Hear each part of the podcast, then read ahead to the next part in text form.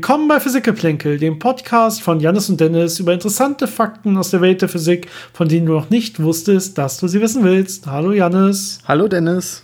Heute hören wir uns mal nur und sehen uns nicht, denn ja, äh, das Sehen äh, führt zu einer noch größeren Verzögerung. Ich glaube, wir haben so mindestens zwei Sekunden Verzögerung. Das heißt, mal gucken, wie wir heute durch den Podcast kommen. Ich hoffe, wir unterbrechen uns nicht zu oft oder reden uns ins Wort. Ja, es ist immer so ein bisschen hellseherische Fähigkeiten, die man dann braucht, um zu wissen, äh, wann möchte der andere einsteigen oder möchte irgendwas dazwischen sagen und äh, wann muss man selber wieder aufhören. Aber mal schauen, wie es geht. Und Fähigkeiten in der Post-Production, dass ich das dann noch irgendwie zurecht, zurechtschneide oder schiebe, wenn man sich mal komplett übereinander äh, wenn man mal komplett übereinander geredet hat. Ja, wie geht's dir denn heute? Wird's, wird's weiterhin besser bei dir? Ich glaube, du spürst immer noch so ein bisschen Nachwirkungen auf jeden Fall. Ja, es geht weiter bergauf. Äh, ich bin zwar immer noch relativ schlapp, aber es wird besser und äh, der Geschmack kehrt auch langsam wieder. Also ich kann immer mehr Sachen auch wieder einigermaßen schmecken. Von daher, ich glaube, das, das sieht einigermaßen gut aus, so auf, auf die lange Sicht auf jeden Fall. Und du gehst auch schon wieder jeden Tag ins Labor, habe ich gehört. Ja, vor allem nachts. Also nicht tags, sondern nachts, okay. Gut, heute haben wir ein spannendes Thema und das haben wir vorgeschlagen bekommen, in der Tat durch eine ja, äh, Zuhörer-E-Mail. Aber bevor wir auf das heutige Thema kommen, würde ich einfach noch ein paar Fragen ansprechen, die uns erreicht haben. In dem Fall auch erstmal per E-Mail. Ich glaube, wir haben noch ein paar weitere Fragen angesammelt, aber ja, wir können nicht äh, momentan nicht alles auf einmal abarbeiten. Wir, wir sparen uns das äh, wieder noch mal ein bisschen länger auf. Soweit okay, Janis, oder hast du einen anderen Plan für heute? Nö, das klingt gut. Dann noch mal ganz kurz vorweg. Wir freuen uns über alle Fragen und Themenvorschläge und natürlich auch Kritik und Verbesserungsvorschläge ähm, über E-Mail physikgeplänkel.gmail.com, Physikgeplänkel zusammengeschrieben, Geplänkel mit AE. Äh, oder natürlich über unsere Social Media Kanäle auf Facebook und Instagram, Physik-Geplänkel. Äh, da könnt ihr uns erreichen und uns solche Sachen, äh, solche Fragen zum Beispiel stellen, wie es auch ähm, Steffen gemacht hat. Hallo, äh, vielen Dank, Steffen. Hallo, Steffen. Vielen Dank, Steffen. Und ähm, zwar fragt er, kann man ein Stück dunkle Materie auf den Tisch legen? Ähm, er schreibt da selber noch so, so, ein paar Kommentare dazu, aber das ist im Grunde die Frage. Ja, also wie, wie, wie sieht das eigentlich aus mit dunkler Materie? Vielleicht kann ich direkt dazu ein bisschen was sagen ähm, dass man überhaupt so was kompakt hat und auf den Tisch legen kann und es nicht durch den Tisch fällt und dass es überhaupt zusammenhält. Ja, das sind, das sind bei uns eigentlich immer elektromagnetische Kräfte. Elektromagnetische Kräfte sind die, die alles um uns herum in unserem normalen Alltag eigentlich dominieren. Ja, die sorgen dazu, dafür, dass unser Körper, Körper zusammenhält, dass ähm, Gegenstände überhaupt so zusammenhaltend existieren können und dass nicht einfach Gegenstände durcheinander durchfallen. Und das Problem bei dunkler Materie ist jetzt, dass sie dunkel ist und dunkel heißt in dem Zusammenhang, dass sie eben keine elektromagnetische Wechselwirkung haben. Das heißt, sie, ihnen fehlt diese elektromagnetische Kraft. Ja, das heißt, würde man hier dunkle Materie haben, ähm, dann würde sie ja nicht so schön kompakt sein können, sie würde auch nicht zusammenhalten. Und sie würde auch einfach durch alles durchgehen. Die würde rein gravitativ wechselwirken und quasi so durch den Tisch und durch die Erde einfach in Richtung Erdmittelpunkt äh, gehen, wenn da jetzt nichts noch anderes wäre, was sie irgendwie gravitativ in eine andere Richtung zieht äh, oder so. Also es ist leider nicht so einfach. Ähm, da fehlt die Hauptkraft, die normalerweise Gegenstände zu dem macht, was sie so sind. Ja, die andere Lösung, die man natürlich sich vorstellen könnte, wäre, man da ein, hat einen sehr massiven Tisch, den man irgendwo weit draußen ins Universum bringt, wo kaum andere Gravitation vorhanden ist. Äh, dann könnte man es erreichen, dass quasi so eine äh, Wolke aus dunkler Materie ja nicht auf dem Tisch liegt, aber sich an diesen Tisch quasi so ein bisschen ranhaftet und da drumherum kreist. Äh, das wäre so das nächste, was man äh, in der Art erreichen könnte. Aber du hast es schon gut erklärt. Ähm, dunkle Materie wechselwirkt halt nicht äh, über die elektromagnetische Wechselwirkung mit allen anderen äh, Materialien, die wir so haben. Das heißt, sie würde einfach dominiert durch die Gravitation einfach ja, durch alles durchfallen. Genau, es gibt keine Atombindung, keine Molekülbindung und so weiter. Ja, all diese Sachen fehlen. All diese Sachen sind elektromagnetische Bindungen. Und deswegen, ja, kann, kann ich äh, dunkle Materie einfach nicht einfach auf den Tisch legen. Ähm, ich gehe noch mal eine Frage weiter. Und zwar hat uns Yannick auch per E-Mail geschrieben. Ähm, ich lese es mal ganz vor. Ein Freund von mir sagt öfters, dass die Weltformel 0 gleich 0 sei. Sehr elegante Weltformel, wahrscheinlich sehr, nicht sehr aussagekräftig. Aber es war. Äh, er schreibt weiter. Ja, es war auf jeden Fall, hoffentlich. Und auch wenn das eine gewisse Eleganz hat, ist das keine zufriedenstellende Weltformel. Was soll aber eine Weltformel sein? Es kann ja keine Formel geben, mit der man alles beschreiben kann, oder? Vielmehr meint man damit, also mit der Weltformel, doch eine äh, sogenannte Good-Theorie, also so eine, so eine Theorie von allem, wenn ich das mal so übers übersetzen will. Ja, im Prinzip hat er damit schon recht. Also diese, diese klassische Vorstellung von so einer einfachen Formel, äh, die alles beschreibt, ist natürlich ein bisschen vereinfacht. Aber es ist schon so, dass man sich vorstellen kann, dass man äh, ja eine Theorie hat, die alles beschreiben kann und die man halt sehr kompakt aufschreiben kann.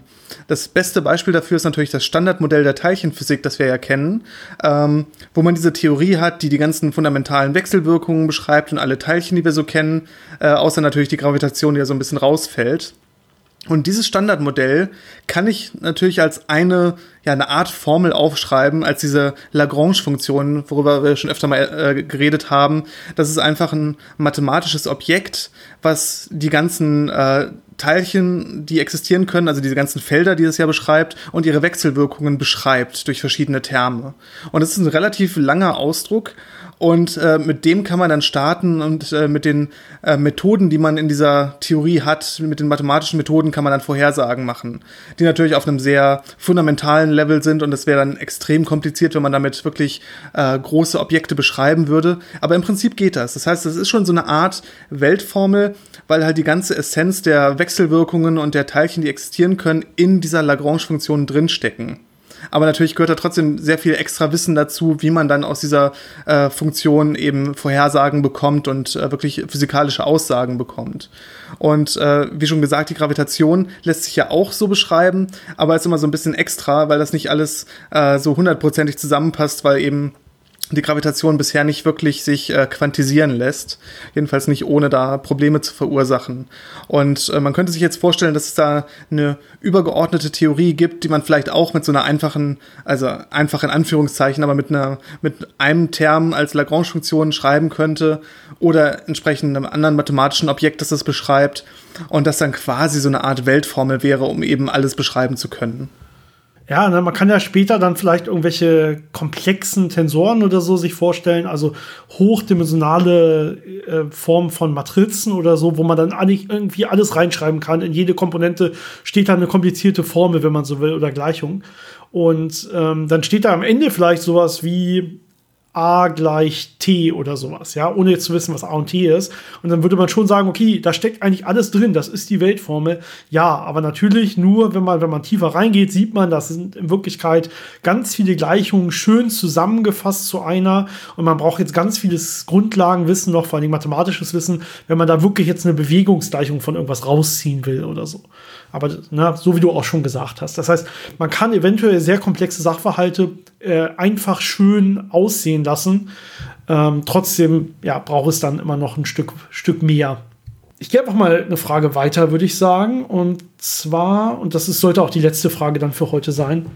Und zwar hat uns Ben auch per E-Mail geschrieben. Vielen Dank. Ähm, er schreibt, es gibt so viele Fragen und die Antworten führen zu mehr Fragen. Ja, das stimmt. Das ist die Neugier, Neugier auch, die Physiker meistens antreibt. Ähm, er beschäftigt oder er schreibt, ich beschäftige mich gerade mit dem Borschen Atommodell. Ich würde mich freuen, wenn ihr eine Sendung dazu machen würdet. Eine Frage beschäftigt mich besonders. Vielleicht können wir die ja heute beantworten. Äh, vielleicht machen wir da irgendwann auch noch mal eine eigene Folge drüber. Das haben wir noch nicht entschieden, aber das äh, kommt erstmal mit auf unsere Liste sehr gerne. Also er fragt, was hat Bohr dazu veranlasst, das klassische Atommodell mit der Quantisierung des Winkelmoments zu verfeinern? Warum gerade das Winkelmoment? Ich würde gerne seine Gedankengänge nachvollziehen. Ja, vielen Dank für die Frage.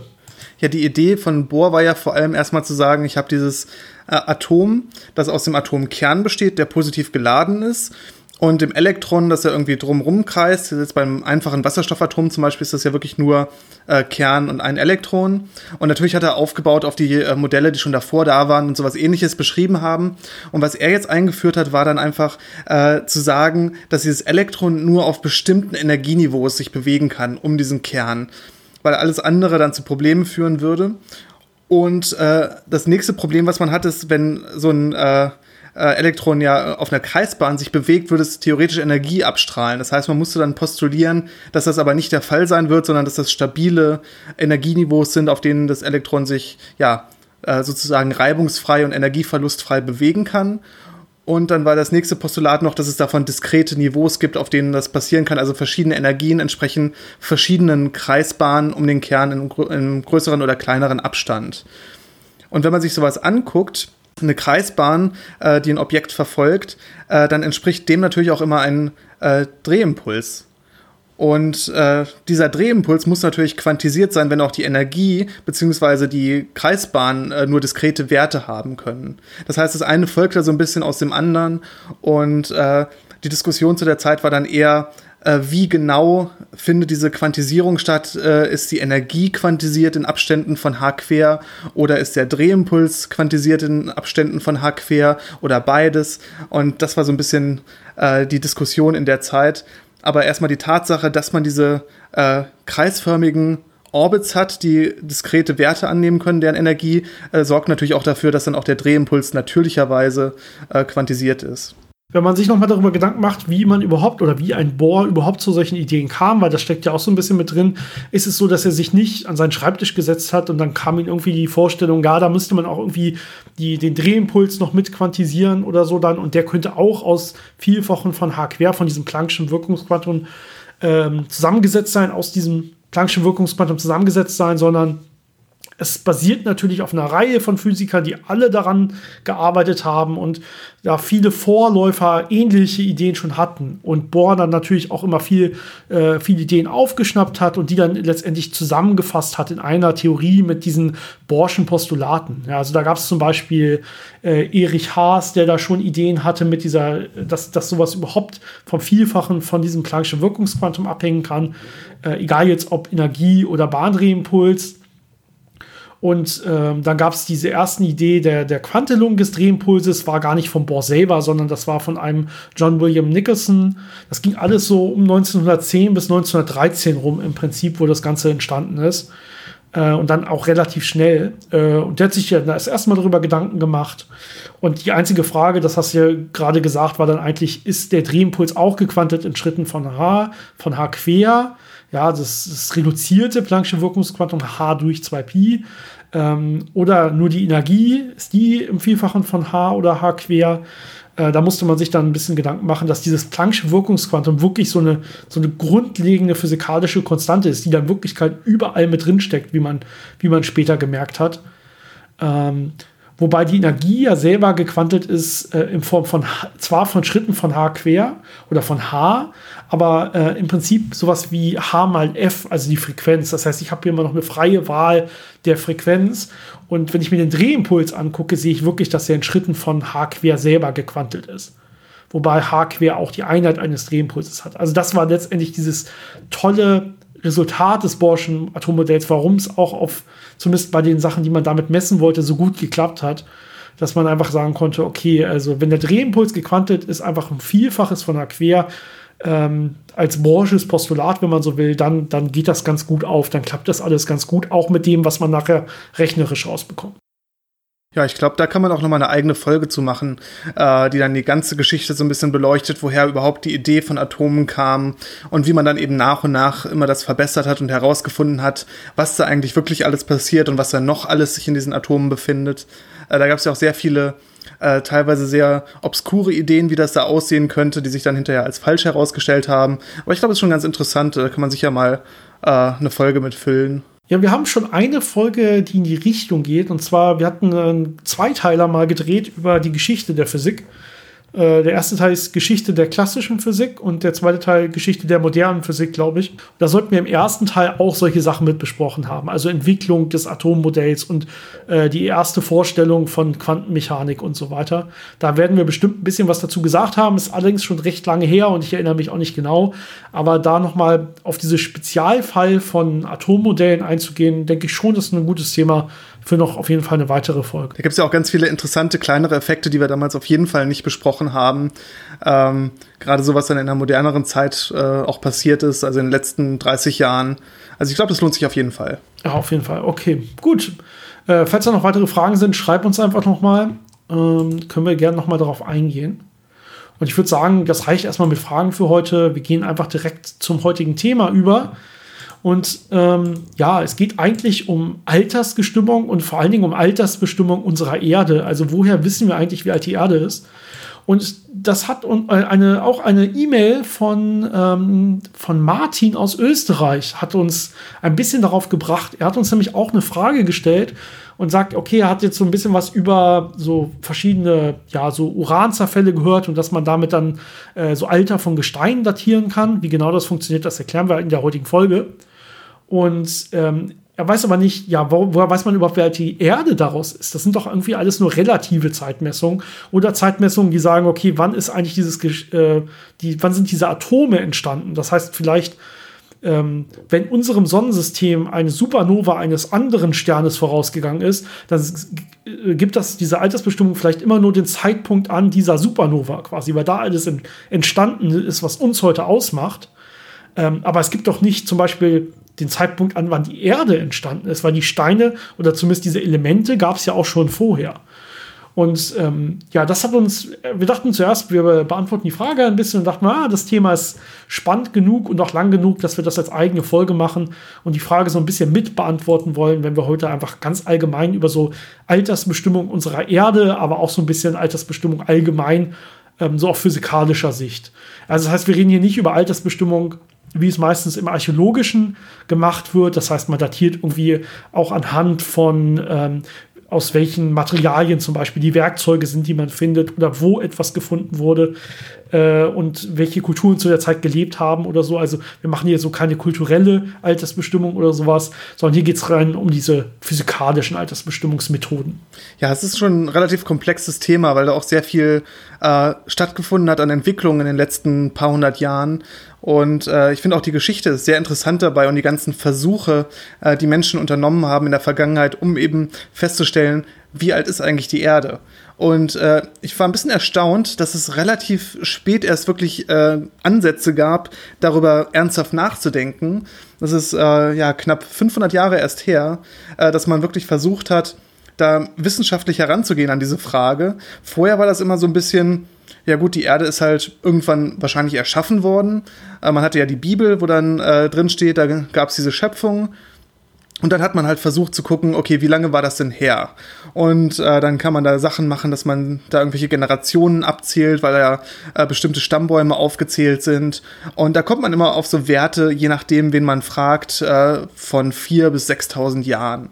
Und das war so das, womit die Menschen relativ zufrieden waren, relativ lange. Das sagt die Bibel, ne? Das war jetzt, das war jetzt quasi das, was man indirekt aus der Bibel lesen kann, wenn man, wenn man alle Leute und deren Alter und, äh, und sowas aus der Bibel nachverfolgen will.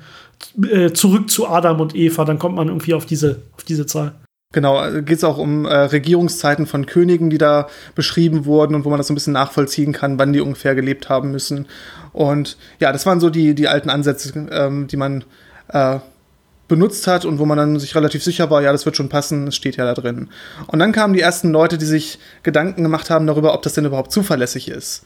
Und die da so ein bisschen dran gezweifelt haben, weil ein paar tausend Jahre, das ist nicht wirklich lange her. Ähm, da muss ja mehr passiert sein, weil die Natur ist so komplex und es gibt so viele Sachen, die man sich nicht erklären kann, wenn das einfach so plötzlich da gewesen ist. Und die ersten Ansätze waren zum Beispiel von Geologen. Einer der bekanntesten ist natürlich Edmund Halley. Nach dem wurde ja der äh, Halley'sche Komet benannt. Und der hat sich äh, Gedanken darüber gemacht, ähm, wie der Salzgehalt der Ozeane zu erklären ist und wie der sich entwickelt haben muss über die Zeit. Und er hat es leider noch nicht geschafft, da wirklich einen Wert rauszugewinnen aber die Idee war schon mal da, dass man ja natürliche Prozesse, die man beobachten kann und die man so ein bisschen extrapolieren kann, äh, benutzen kann, um möglicherweise herauszufinden, wie lange muss denn mindestens die Erde schon da gewesen sein, um so einen Zustand zu erreichen, in dem wir sie heute sehen.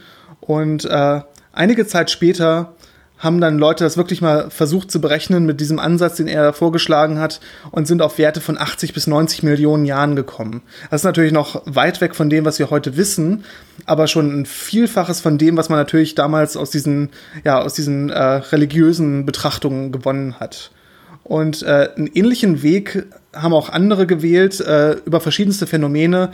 Äh, zum Beispiel sind relativ viele, wie zum Beispiel auch Lord Kelvin, äh, darüber gegangen, dass ja die Erde vielleicht mal heiß gewesen sein muss, weil man ja zum Beispiel Lava beobachtet hat. Das heißt, im Inneren ist es ja irgendwie heiß, aber auf der Oberfläche ist es einigermaßen kühl, wir können hier leben. Also muss die Erde vielleicht mal heiß gestartet sein am Anfang und dann abgekühlt sein. Und dann hat man versucht, das so ein bisschen abzuschätzen, wie schnell würde so ein Objekt in der Größe abkühlen. Ähm, wann muss das also ungefähr entstanden sein? Und je nachdem, wen man da gefragt hat, kamen dann Werte raus wie 75.000 Jahre oder äh, ja, einige 10 Millionen oder sogar hunderte Millionen Jahre. Das Problem natürlich dabei ist, dass die ganzen thermodynamischen äh, Vorgänge nicht im Detail verstanden waren und auch diese wärmeerzeugenden Prozesse, die es ja noch gibt, nicht verstanden waren und es dann sehr große äh, Fehler in den Abschätzungen gab. Aber die Richtung stimmte schon, es war viel älter als ein paar tausend Jahre. Ja, hinzu kommt, dass Lord Kelvin selber zu der Zeit oder dass man, dass die Physiker zu der Zeit, unter anderem war Lord Kelvin ja auch ein Physiker, dass die noch keine Kernfusion kannten. Das heißt, die wussten auch gar nicht, äh, warum die Sonne so äh, funktioniert, wie sie funktioniert. Und dementsprechend konnte man auch die Dauer der Sonne oder die, die, das Alter der Sonne überhaupt nicht abschätzen. Ja? Man dachte, okay, die Sonne ist einfach auch ein heißer Körper, wird gravitativ, äh, weil da so viel Gas ist, wird es einfach durch den gravitativen Druck zusammengedrückt und deswegen ist das Ganze halt heiß, mehr oder weniger. Und dann kann man sagen, okay, wie, schein, wie, äh, wie war, ähm, und dann könnte man sagen, ja, wie alt ist denn die Sonne ungefähr? Das war auch eine Abschätzung von Lord Kelvin. Der hatte gesagt, okay, das Alter der Sonne ist äh, sehr wahrscheinlich unter 100 Millionen Jahre. Und deswegen kam er dann auch mit Schätzungen der Erde, des Erdalters von so 20 bis 40 Millionen Jahre, die Größenordnung, die du gerade gesagt hast.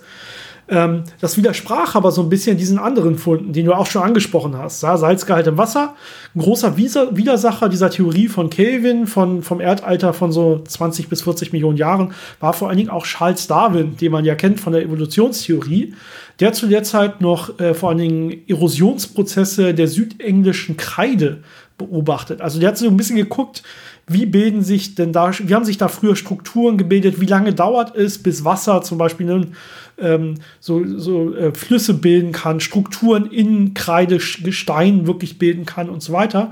Und hat jetzt gesagt, okay, aber wir sehen ja nicht nur diese kleinen Sachen, wir sehen ja auch einen, einen Grand Canyon und so Riesengebirge und Riesenflüsse und so weiter. Und dann kann man das einfach äh, durchrechnen. Ja, und dann sagt man, okay, Wasser braucht in der und der Menge braucht es irgendwie, was weiß ich, ein Jahr, um da einen Zentimeter weit zu kommen, grob äh, geraten. Ja, und dann, dann rechnet man das einfach hoch. Und dann kam er auf, ja, dass das mindestens, sagen wir mal, 300 Millionen Jahre brauchte, dass das überhaupt entstehen konnte aufgrund von Erosion. Und ein paar andere Schätzungen waren dann noch höher. Und dann ging es ja noch weiter. Dann kommt noch die Evolutionstheorie und da kann man auch abschätzen, wie mit dem, mit dem Verständnis, was dann entwickelt wurde, wie lange dauert es denn, bis zum Beispiel solche äh, Säugetiere überhaupt entstehen können ja, aufgrund von Zufallsmutationen und so weiter kann man gucken, okay, äh, so und so lange wird es ungefähr brauchen. Und das waren Zahlen, die waren einfach alle immer viel höher als das, was Lord, was Lord Kelvin sich vorgestellt hat. Das heißt, man brauchte immer mehr Zeit als diese 100 Millionen Jahre. Man brauchte teilweise Milliarden Jahre. Und im Prinzip war wirklich die, die Physik an der, an der Stelle zu der Zeit die, die gesagt haben, ja, nee, Physik sagt, das äh, verbietet das. Das kann gar nicht sein. Ihr macht da alle Fehler mit euren Gesteinsmessungen und äh, Evolutionsüberlegungen. Ähm, und das hat in der Tat gedauert, bis dann äh, äh, Ernest Rutherford 1904 den radioaktiven Zerfall entdeckt hat. Und dann konnte man sagen, ah, okay, also dann wusste man auf einmal, Kernfusion wurde dann ungefähr 1920 entdeckt. So funktioniert die Sonne. Es gibt diesen, diesen Erdkern und die äh, Kern und die Dynamik unterhalb der Erde, die das Ganze auch noch länger warm hält und so weiter. Und dann konnte man sagen, okay, die Sonne war in Wirklichkeit viel älter und die Erde war in Wirklichkeit auch viel älter. Und die genaue Bestimmung dieser Zeitalter, die kann man jetzt machen ähm, mit solchen Isotopenuntersuchungen, also mit dieser Nutzung vom radioaktiven Zerfall. Und das ist das, was man heute auch da noch macht, um wirklich auch das aktuell beste Erdalter ähm, zu datieren. Wobei man noch fair sein muss, ähm, es gab noch einige Geologen, die über die Sedimentation äh, versucht haben, das Erdalter zu bestimmen, also über Ablagerungsprozesse von zum Beispiel feinem Sand, der dann verdichtet wird und Gesteinsschichten bildet. Und die sind da auch auf so äh, ja, Werte von äh, einigen 10 Millionen bis 100 Millionen Jahren gekommen. Und diese Werte sind schon relativ gut. Äh, also das stimmt schon, dass die Sedimentation äh, so lange braucht und dass äh, auch diese Gesteinsschichten, die wir heute als äh, Sandstein oder als Kalkstein sehen, dass sie auch in diesem Altersbereich irgendwo liegen. Es gibt natürlich auch ältere noch, aber das war schon gar nicht so falsch. Ähm, aber was wir schon am Anfang gesagt haben, das waren ja immer erstmal Mindestwerte. Also es muss mindestens so alt sein, aber es kann natürlich noch viel älter sein und diese Prozesse sind halt erst später angestoßen worden.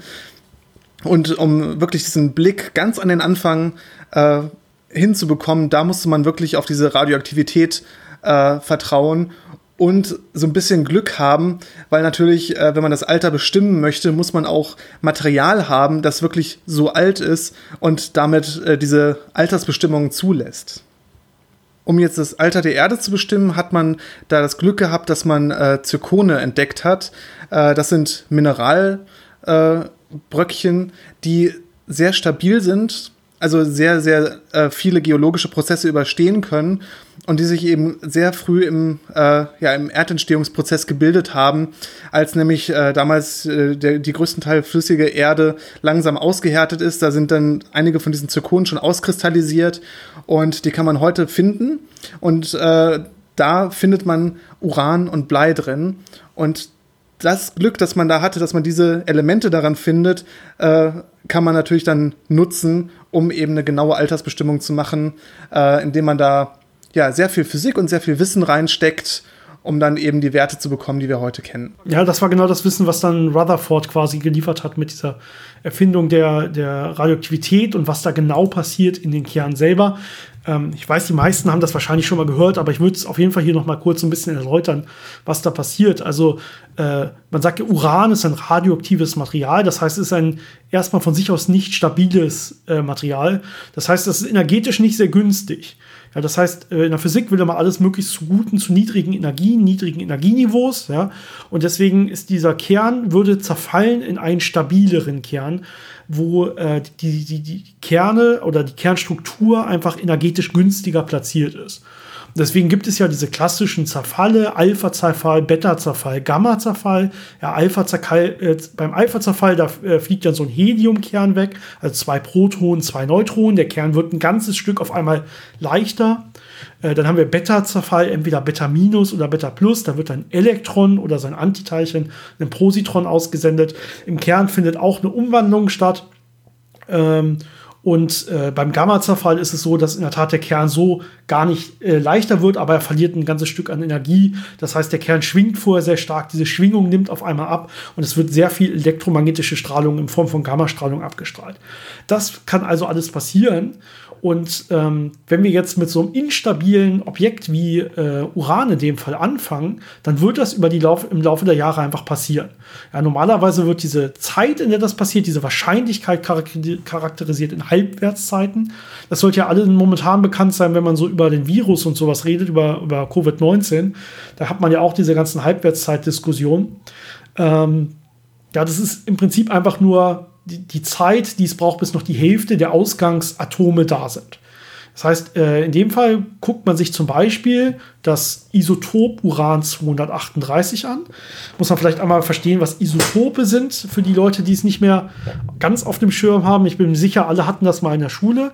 Ja, die Elemente selber sind ja benannt nach der Protonenzahl oder nach der Ordnungszahl. Und da bin ich zum Beispiel dann, wenn ich bei Uran bin, ja, habe ich eine Ordnungszahl, aber meine Gesamtteilchenzahl ähm, im Kern besteht auch noch aus der Neutronenzahl. Und also ein, ein Uranatom kann mehrere, kann verschiedene Anzahl von Neutronen haben. Es würde trotzdem immer Uran heißen. Das sind dann verschiedene Uranisotope. So, und da gibt es jetzt zum Beispiel ähm, Uran 238, es gibt aber auch Uran 235.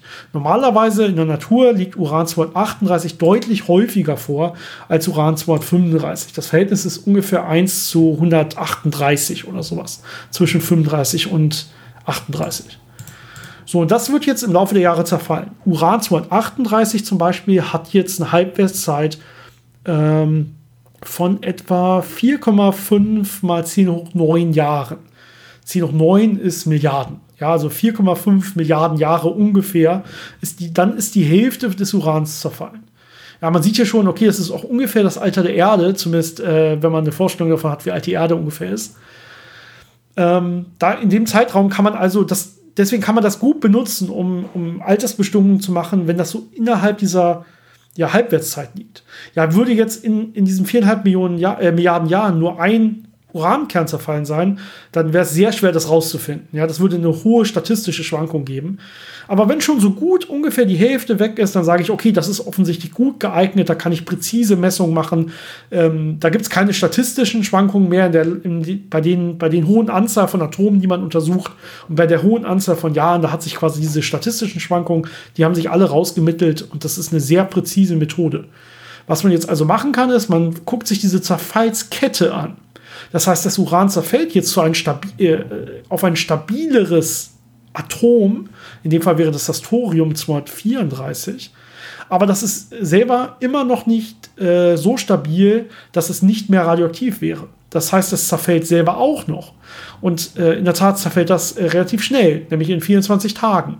Und es geht jetzt weiter über so eine Kette. Das heißt, man erreicht immer durch jeden Zerfall wieder nur ein weiteres radioaktives, instabiles ähm, Atom, äh, bis man dann irgendwann auf Blei endet. Blei ist eigentlich immer das Ende von diesen Zerfallsketten, wo es dann stabil wird, als nicht radioaktives Material. Ähm, das dann wirklich, in dem Fall das, das 206er Blei wäre das stabile Blei. Äh, man kann davor auch noch äh, ähm, auf ein radioaktives Blei treffen. Zum Beispiel das 210er Blei ist auch noch in der Reihe. Das würde noch radioaktiv wieder zerfallen. Das 210er hat ein bisschen noch zu viele Neutronen, ist noch instabil. Das muss noch mal wieder was abstoßen. Das zerfällt dann über eine Kette noch mal äh, zu, in, zu Polonium zum Beispiel und dann wieder zurück zum 206er Blei. Da ist es dann stabil. Und naja, jetzt ähm, kann man letztendlich feststellen, diese Halbwertszeit vom 238er Uran mit 4,5 Milliarden Jahren ist sehr, sehr groß. Und alle anderen Halbwertszeiten in dieser Kette kann man eigentlich vernachlässigen. Ja, da ist irgendwie, da hat man eins äh, vielleicht eine Stunde, da hat man eins eine Minute, da hat man eins ein paar Tage. Das heißt, die anderen Sachen zerfallen auf diese langen Skalen gesehen eigentlich immer instantan. Die einzige Halbwertszeit, die überhaupt eine Rolle spielt, ist eigentlich die Halbwertszeit vom Uran 238. So, und jetzt kann ich, jetzt finde ich mein, mein, mein äh, Gestein heutzutage und untersuche einfach, wie viel von dem 206er Blei ist denn da drin und wie viel von dem 238er Uran ist denn da noch drin. Und dann weiß ich, ah, so und so viel Uran müsste mittlerweile zerfallen sein im 206er Blei. Deswegen weiß ich, okay, kann ich mir die Formel angucken, äh, dann ist, muss das natürlich äh, so und so alt sein. Ja, man kennt, man weiß ja die Geschwindigkeit, mit der es zerfällt. Das ist ja nichts anderes als das, was die Halbwertszeit angibt, die Zerfallsgeschwindigkeit.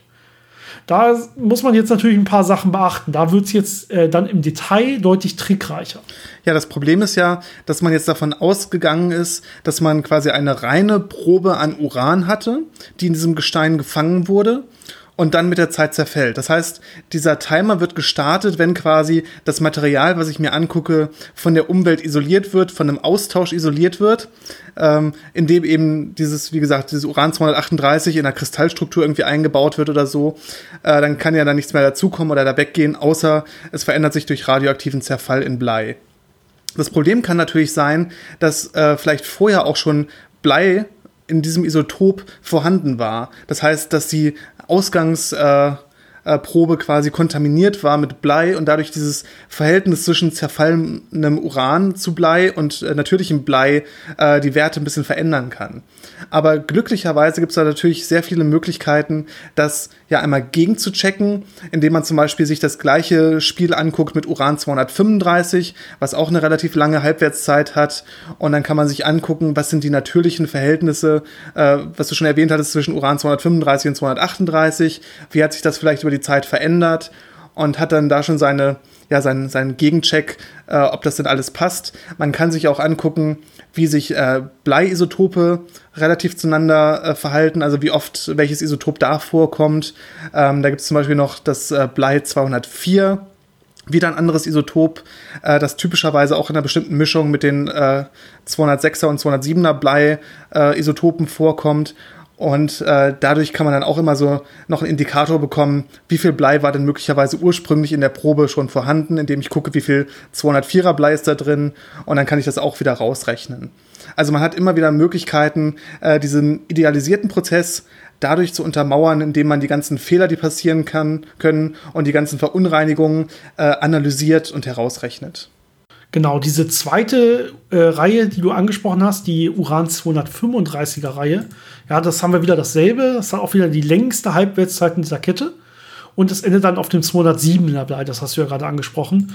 Das heißt, das kann man einfach zum Gegencheck nehmen. Man nimmt beide Reihen für sich genommen und guckt, äh, was, äh, was für ein Alter bestimmt man jeweils damit und passt das oder passt das nicht? Stimmt das überein oder stimmt das nicht überein? Äh, und äh, das 204er Blei, das hat ja mit beiden Reihen gar nichts zu tun. Das liegt also einfach so stabil vor. Ja, nicht nur als Endprodukt dieser, dieser radioaktiven Zerfälle. Und man kennt die, natürliche, die natürlichen Verhältnisse von 204er, 206er, 207er, so wie du es gerade gesagt hast.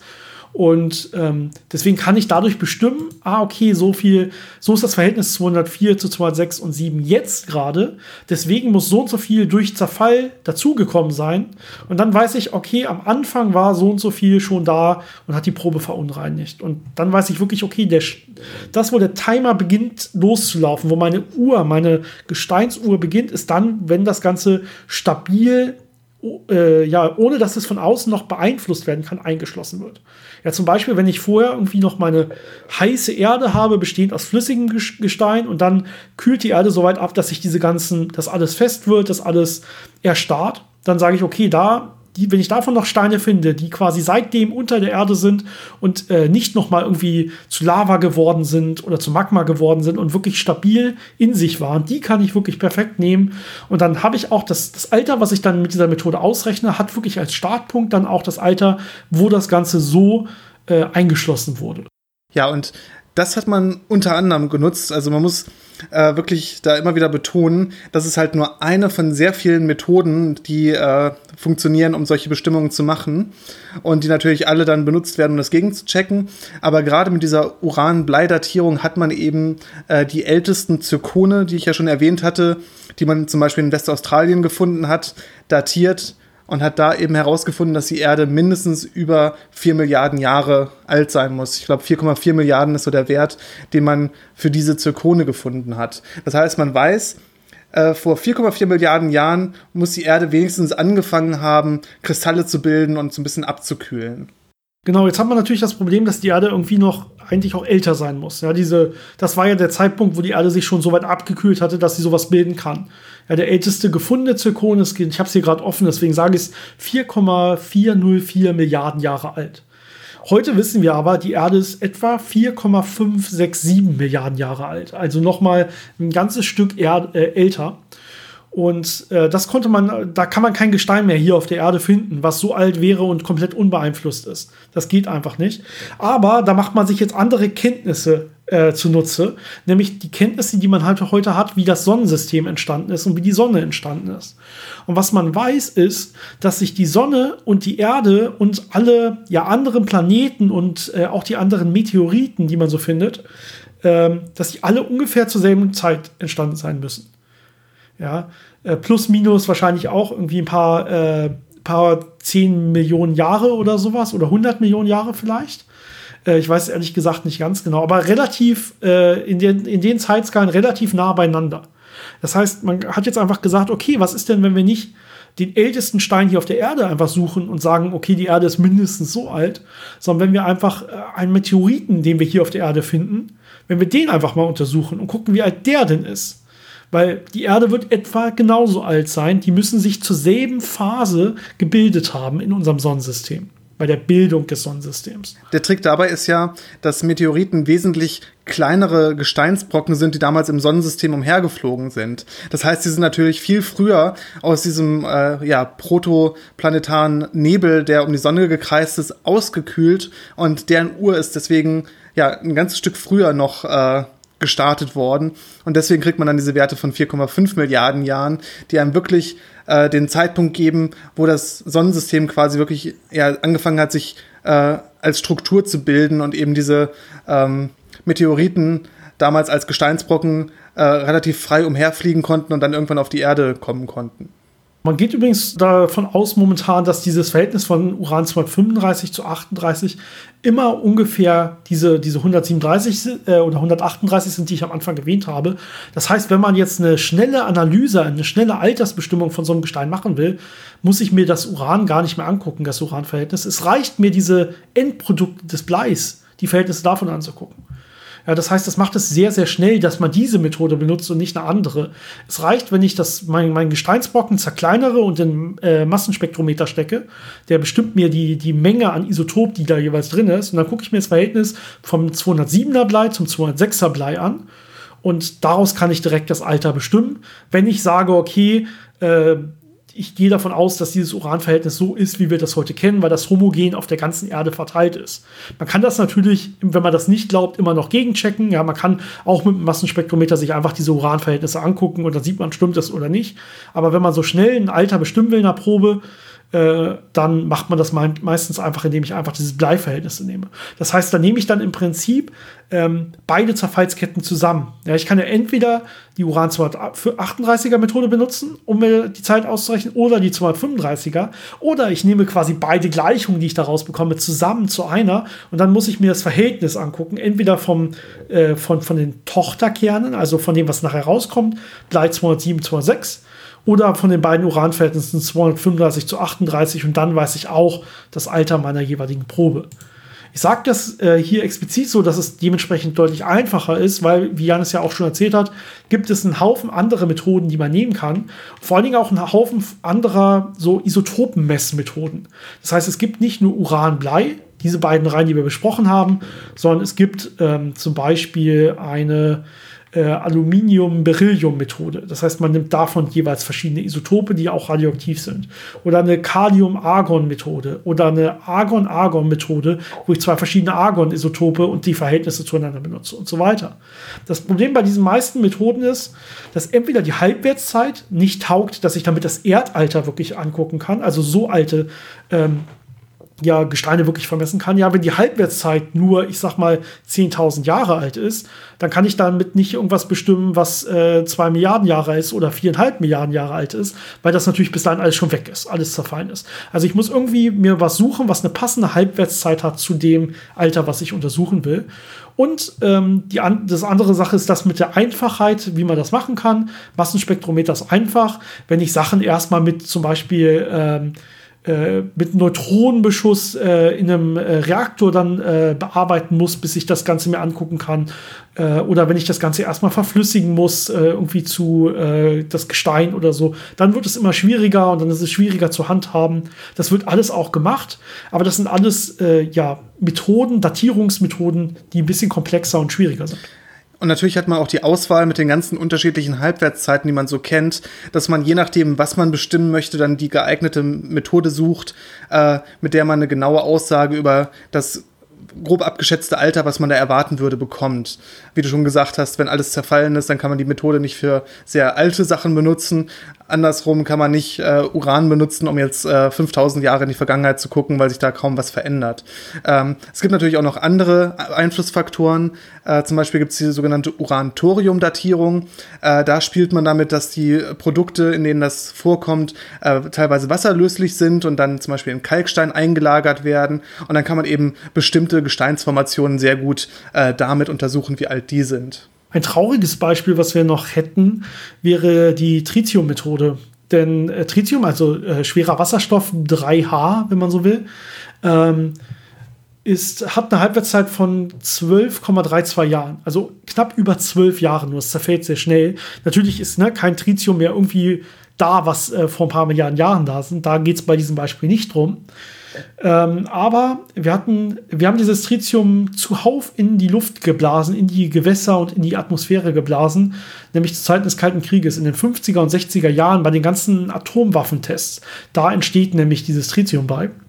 Und das hat damals äh, quasi die ganzen Gewässer der Erde durchsetzt und das kann man heute noch messen. Ja, es ist natürlich schon mehr als eine Halbwertszeit, aber es ist noch nicht unter den Nachweisgrenzen. Also es ist immer noch messbar. Das heißt, wenn man heutzutage äh, zum Beispiel äh, Oberflächen als Grundwasser untersucht oder äh, Gewässer untersucht, dann findet man immer noch Tritium darin und man kann dementsprechend sagen, zum Beispiel, wie verdünnt wurde das Ganze denn seitdem? Also man würde sagen, okay, wir haben damals die und die Menge Tritium in die Gewässer der Erde gleichmäßig relativ homogen äh, eingelagert. Dann nach der Halbwertszeit müsste jetzt noch so und so viel als Konzentration da sein. Wenn ich aber weniger finde, weiß man, okay, da ist zum Beispiel was irgendwie abgeflossen oder was verdünnt worden an der Stelle.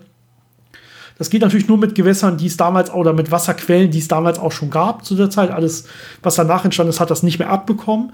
Aber das wird heute durchaus gemacht, um äh, solche ja, Zuströme, Abströme von Wasser und Verdünnungen von Wasser zu untersuchen, indem man einfach die Tritiummengen misst äh, und das vergleicht mit dem, was man erwarten würde nach dem Tritium, was man durch die Atomwaffentests in unser Wasser gepustet hat. Das ist natürlich so wenig, dass es nicht äh, schädlich oder so ist. Da müsst ihr euch keine Gedanken machen. Aber es ist wahrscheinlich trotzdem ein trauriges Beispiel. ja, ein bisschen schöneres Beispiel gibt es ja noch.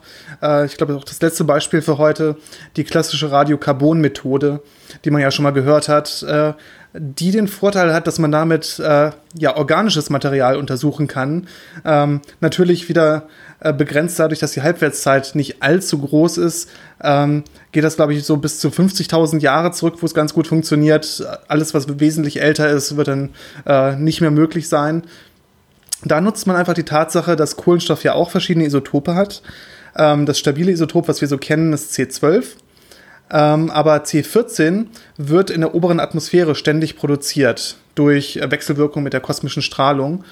Und dieses äh, ja, 14C, das hat eine relativ stabile Rate, mit der es produziert wird und dann zerfällt. Das heißt, da hat sich so ein Gleichgewicht eingestellt, das man relativ gut kennt ähm, und wo man auch durch äh, Proben aus der Vergangenheit relativ gut äh, äh, weiß, wie es sich ungefähr verändert haben muss in der Vergangenheit. Das heißt, man hat ein, ein gutes Maß dafür, wie dieses Verhältnis ist und auch war.